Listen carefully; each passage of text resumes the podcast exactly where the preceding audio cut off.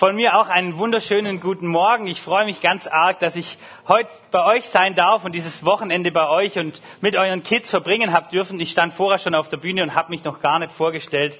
Äh, darum machen wir das jetzt. Ich bin der Carsten, der Carsten Steib. Ich komme vom Bibellesebund ähm, und der Bibellesebund hat in Österreich seinen Sitz im wunderschönen Bad Geusern in Oberösterreich. Und ich habe mich auf den weiten Weg hierher gemacht, um mit den Kids am Wochenende hier zu verbringen, zu bauen. Und jetzt muss ich vielleicht ganz kurz äh, als Wiedererkennung für die Kinder meine Bauweste anziehen, weil wir hatten hier natürlich eine Riesenbaustelle und so werden mich, äh, haben mich die Kids eben in Erinnerung. Und ich habe mir gedacht, heute Morgen will ich euch einfach, euch Erwachsenen auch, mit hineinnehmen in das, was wir mit den Kindern erlebt haben, was wir mit den Kindern gehört haben. Die Christina hat es ja schon kurz angesprochen. Wir haben nicht nur gebaut, sondern wir haben auch Geschichte gehört vom Nehemia. Und ihr dürft euch jetzt einfach einmal wieder wie als Kind fühlen. Ich habe es vorher gesagt, wir sind ja alles Kinder, wir sind Kinder unseres allmächtigen Vaters und dementsprechend äh, ist es gar kein Problem, ähm, dass es jetzt ein bisschen kindlich wird, weil seid wie die Kinder, ihr dürft das aufnehmen, was wir ja, was wir gehört haben und was Gott vielleicht für euch bereit hat. Jetzt habe ich noch kurz was vergessen, einen Moment. Genau, nämlich das Wichtigste. Ich habe es den Kindern auch schon gesagt, ich gehe nie unbeschwert aus dem Haus. Ähm, meine Bibel muss dabei sein, weil wir haben es ja gemerkt, gestern und vorgestern, dieses Buch, diese Bibel, man muss nicht so ein dickes Exemplar haben wie hier, es gibt ja auch ganz kompakt, ich habe meine Bibel hier zum Beispiel, ähm, aber dieses uralte Buch, und diese uralten Geschichten, was haben die denn mit uns zu tun? Was haben die denn jetzt über 2000 Jahre später mit uns zu tun? Und das haben wir versucht mit den Kindern so ein bisschen gemeinsam zu entdecken. Wir waren, wie gesagt, die Bibelentdecker. Und ich nehme euch jetzt einfach mal mit hinein und die Kinder sind nämlich bestimmt auch schon gespannt, wie es in unserer Geschichte weiterging mit Nehemia. Und ich habe euch dazu ein paar Bilder mitgebracht, das schauen wir uns jetzt gemeinsam an. Hier sehen wir unseren Nehemia, den Held unserer Geschichte. Und er steht vor einer großen Mauer, nämlich vor der Stadtmauer Jerusalems. Die Sonne strahlt, der Himmel ist blau, vielleicht ähnlich wie heute, ein wunderschöner Tag. Alle freuen sich. Der Nehemia, der hat gerade nämlich den letzten Torflügel in die Stadt eingesetzt und klopft sich vielleicht noch erleichtert den Staub von seinem Quant es war doch recht anstrengend, ihr Projekt, was sie hatten. Alle stehen erleichtert und dankbar und schauen, schauen auf die Mauer und bestaunen diese Mauer und bestaunen vor allem, was Gott alles für kleine und große Wunder gewirkt hat in den letzten Tagen. Denn ihr müsst nämlich wissen, liebe Erwachsene, falls ihr die Geschichte nicht mehr im Kopf habt, das Volk Israel, aus dem der Nehemia ist, das Volk Gottes, die waren nicht immer ganz so anständig. Ich habe es den Kindern gesagt, sie sind ja bestimmt immer sehr brav, wenn die Eltern was sagen, wird es natürlich sofort umgesetzt. Und sie mussten natürlich, genau wie ihr jetzt auch so ein bisschen schmunzeln und lachen. Naja, so ganz ist es doch nicht so. Ich bin selber Papa von drei Burschen und das klappt nicht immer ganz so. Und so war es beim Volk Israel auch. Obwohl es das Volk Gottes war, haben es nicht immer ganz so auf das gehört, was Gott gesagt hat. Und so kam es, wie es kommen musste, 150 Jahre bevor unsere Geschichte stattgefunden hat, wurde das Volk Israel verschleppt und sie haben im Exil gewohnt und die Stadt Jerusalem wurde zerstört, komplett. Und wir sehen es hier in dem Bild, die Mauern waren komplett eingestürzt, komplett zerstört. Ähm, und es war nunmehr ein Riesentrümmerhaufen. Und der Nehemia blickt vielleicht mit Tränen in den Augen zum Himmel und denkt daran, wie sich all, wie alles begonnen hat. Nämlich einige Tage zuvor kam sein Bruder Hanani in die Stadt Susa. Dort hat der Nehemia im Exil gelebt, am Königshof dort. Und der Hanani und seine Gefolgsleute kommen zum Nehemia und sagen, Nehemia, in unserer Stadt, in Jerusalem, da wo wir herkommen, da, da schaut es überhaupt nicht gut aus.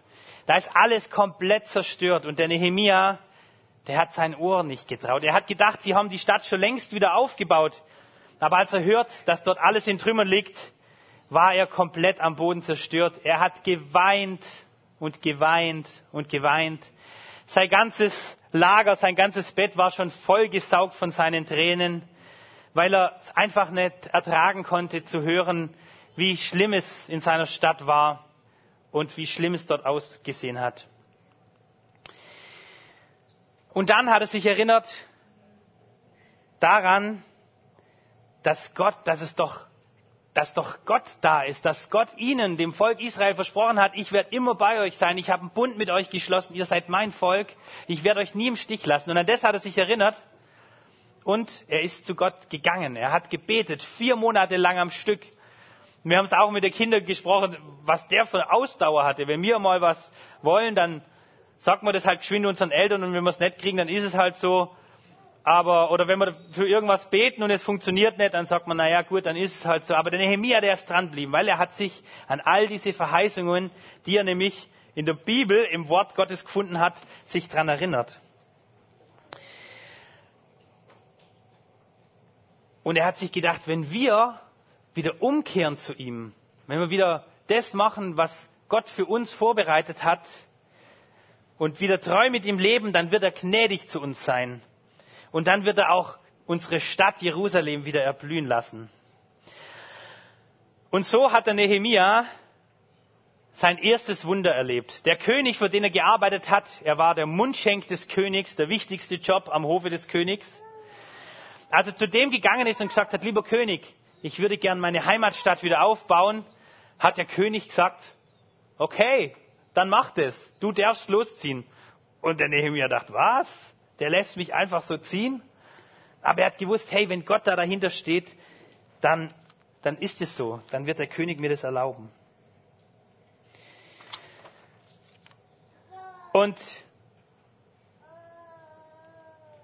als er dann in Jerusalem angekommen ist, es war eine Reise von über 1800 Kilometern, was damals eine ziemlich lange Strecke war, haben wir ja gemerkt, gell, Kinder, wir haben gesagt, damals gab es ja noch keine Flugzeuge, noch keine Autos, die waren wahrscheinlich mit Kamelen oder vielleicht zu Fuß unterwegs, also es war schon eine ganz schöne Strecke, wo sie da unterwegs waren. Und als sie dort endlich ankommen, sieht er Jerusalem und sagt, Ma, das schaut ja wirklich nicht gut aus. Und wie soll denn diese Stadt mit uns paar Würstel wieder aufgebaut werden. Wie sollen wir denn das hinkriegen? Schaut uns doch mal an. Da war kein großer Baumeister dabei. Das waren alles einfache Leute. Aber Nehemia hat trotzdem daran festgehalten. Er hat gesagt, nein, das ist Gottes Wille, Gottes Plan. Wir werden diese Stadt wieder aufbauen. Und gemeinsam mit Gottes Hilfe werden wir schaffen. Und tatsächlich, die Bibel berichtet uns davon, in nur 52 Tagen haben sie es geschafft, diese ganze Stadt wieder aufzubauen. Und die Leute kommen zum Nehemia und sagen, Nehemia, wir haben es tatsächlich geschafft.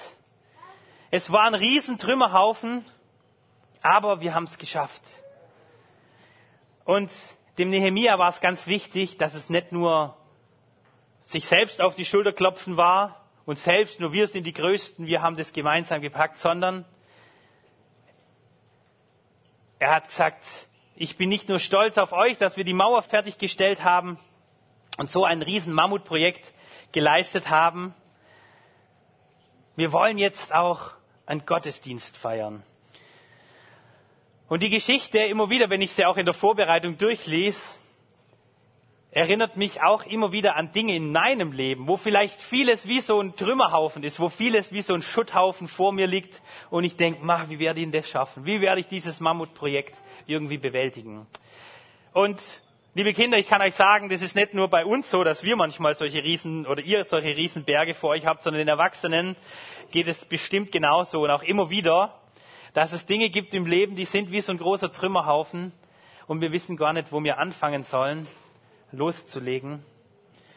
Und der Nehemiah hat gesagt, lass uns doch jetzt erstmal Gott dafür danken. Lass uns Gott feiern. So wie wir das heute Morgen machen, einen Gottesdienst feiern.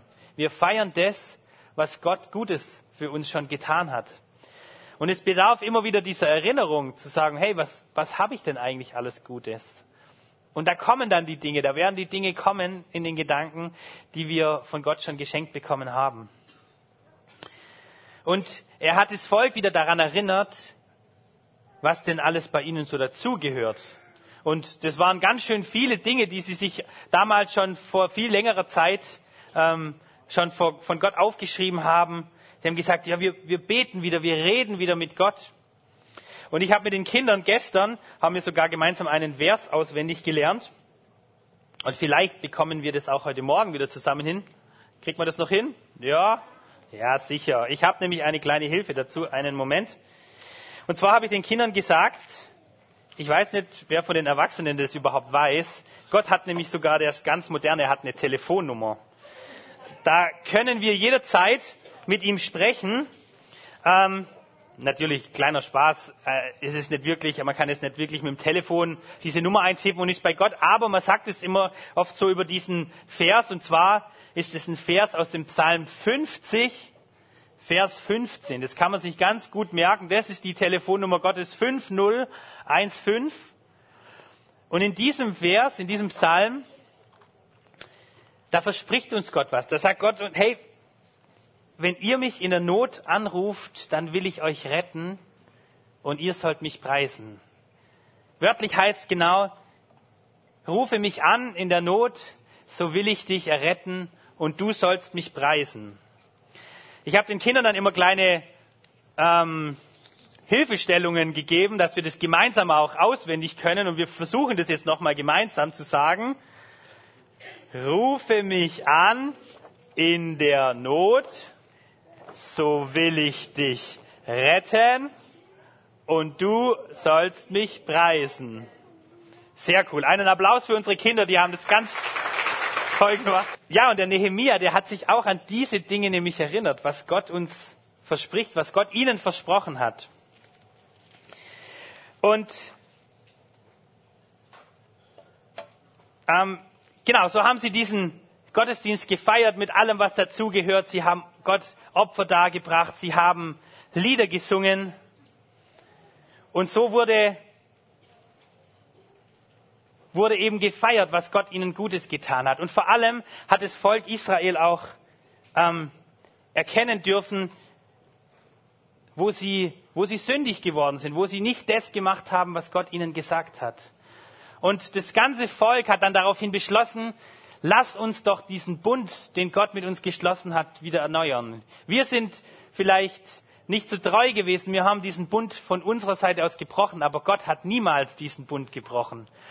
Und das Coole ist, und das ist das, was mich auch immer wieder in meiner Arbeit beim Bibellesebund begeistert, wo ich unterwegs bin und Kindern was davon weitergeben darf, dass sich das wie so ein roter Faden durch die ganze Bibel, durch dieses ganze Buch durchzieht. Immer wieder diese ausgestreckte Hand Gottes, die sagt auch heute Morgen zu jedem von euch, ich habe diesen Bund mit dir geschlossen. Und 400 Jahre nach dieser Geschichte, nämlich vor ungefähr 2000 Jahren, wisst ihr bestimmt alle, ist das ganz Großartiges passiert. Da hat Gott diesen Bund eins für alle Mal nochmals bestätigt. Da hat er seinen Sohn Jesus Christus auf diese Welt geschickt, um zu sagen, ich bin euer Gott, ich will diesen Bund mit euch besiegeln, ihr sollt Zugang wieder haben zu mir. Und die Vorfahren, die Israeliten, die durften auch das schon immer wieder erleben. Und es hat dann gemündet in dem, dass Jesus kam und dieses, diesen Bund besiegelt hat, diesen neuen Bund mit uns geschlossen hat. Und das ist das, was ich euch heute Morgen auch so mitgeben will und euch, liebe Kinder. Das dürfen wir auch immer wieder erfahren. Und wir dürfen immer wieder auch auf diese ausgestreckte Hand Gottes zugehen und sagen, ja, ich will dazugehören, ich will mit dir in Verbindung sein. Und ich habe mir gedacht, ich bin ja in vielen Gemeinden unterwegs und überall merke ich und höre ich und spüre ich auch, dass gerade auch so eine Zeit ist, wo es vielleicht auch wieder dran ist, für jeden ganz persönlich, aber auch für eine Gemeinde, immer wieder auch diesen Bund von unserer Seite aus her zu bekräftigen. Wir kommen gerade aus so einer Zeit, wo es echt schwer war, wo auch Gemeinden durchgeschüttelt wurden, wo es, ja, wo man Gemeinschaft nicht mehr leben konnte, wo man distanziert voneinander war. Und da ist einem vielleicht auch vieles abgegangen. Und vielleicht hat man auch so eine gewisse Müdigkeit oder hat keine Lust mehr, sich irgendwo zu beteiligen oder sich irgendwo einzubringen. Aber Gottes Hand ist immer da und wir können immer auf ihn wieder zurückkommen, wenn wir uns vielleicht ein bisschen von ihm entfernt haben. Und das finde ich so schön, dass Gottes Gnade da immer wieder neu ist und er treu ist durch die Geschichte hindurch bis zu uns. Amen.